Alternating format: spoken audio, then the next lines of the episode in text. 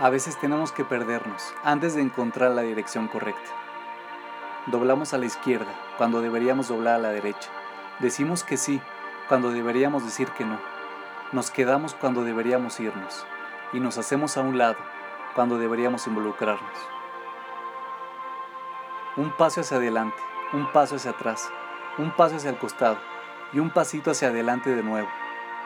Nos dice Karen Rapoport, este es el baile de la vida y este baile está lleno de segundas oportunidades.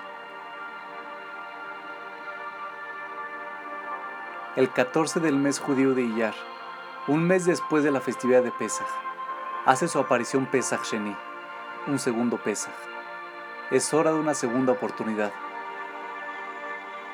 En el día previo a Pesach, se traía al templo sagrado el cordero de Pesach para ser ofrendado.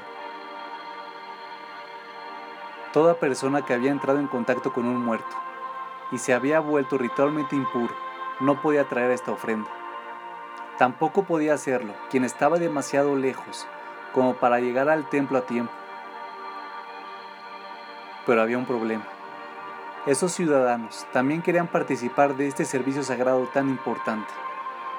Querían ser parte de algo mayor a ellos mismos, algo que los conectara con la comunidad y con Dios por lo que se acercaron a Aarón y a Moshe y dijeron, ¿por qué deberíamos ser marginados y no tener la oportunidad de presentar la ofrenda a Dios, así como el resto de los hijos de Israel? Moshe le preguntó a Dios qué hacer, y él contestó, háblale a los hijos de Israel y diles, toda persona que esté contaminada por muerte o en un camino distante, tanto ahora como las generaciones futuras, preparará una ofrenda de Pesaj para Dios.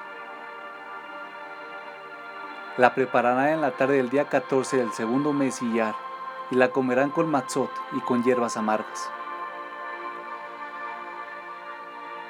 Dios dijo, les daré una segunda oportunidad a pesar del estatus de impureza, a pesar de la condición actual. Cuando haga lo necesario para revertir ese estatus, cambiaré las reglas. Esperaré hasta que estén preparados.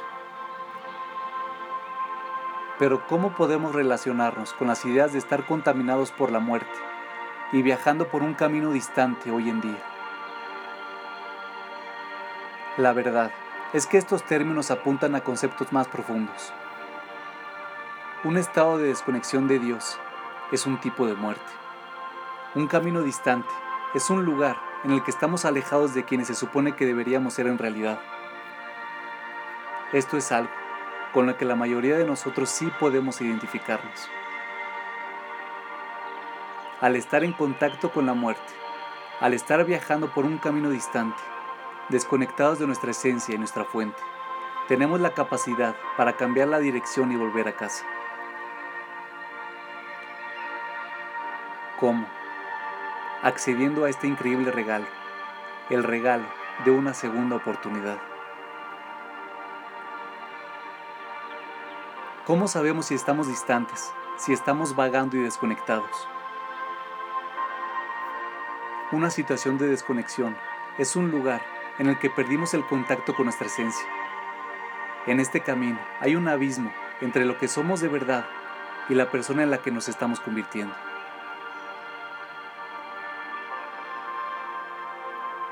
Cuando no somos la persona, la pareja o el padre que deberíamos ser, a menudo en algún lugar profundo de nuestro ser, sabemos que estamos lejos de casa. Puede ser un sentimiento vago, aislado y borroso. Puede ser un sentimiento explícito, pesado y robusto. En todos los casos, a menudo lleva a confusión y a un estilo de vida robotizado. A menudo, la desconexión es consecuencia de vivir de manera inconsciente cuando dejamos que nuestros condicionamientos nos guíen haciendo que nuestro camino no cambie nunca. Tampoco lo hará nuestro entorno. Tanto si se en relación a nosotros mismos como con los demás, nos sentiremos desconectados de los senderos que llevan a nuestra esencia. Pero la vida nos da muchas segundas oportunidades.